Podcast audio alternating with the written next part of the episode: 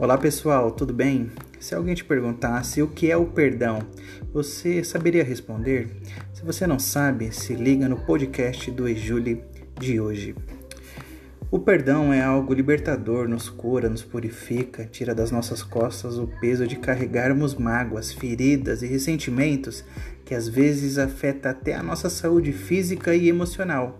Na Bíblia, a palavra perdão traduzida do grego, significa deixar ir, abrir mão, é não importar uma pena sobre o agressor, é permiti-lo ir embora.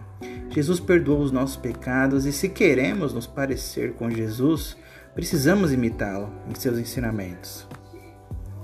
Olha o que Jesus disse a Pedro em Mateus 18, 21, 22.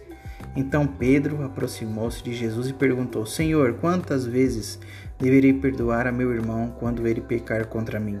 Até sete vezes?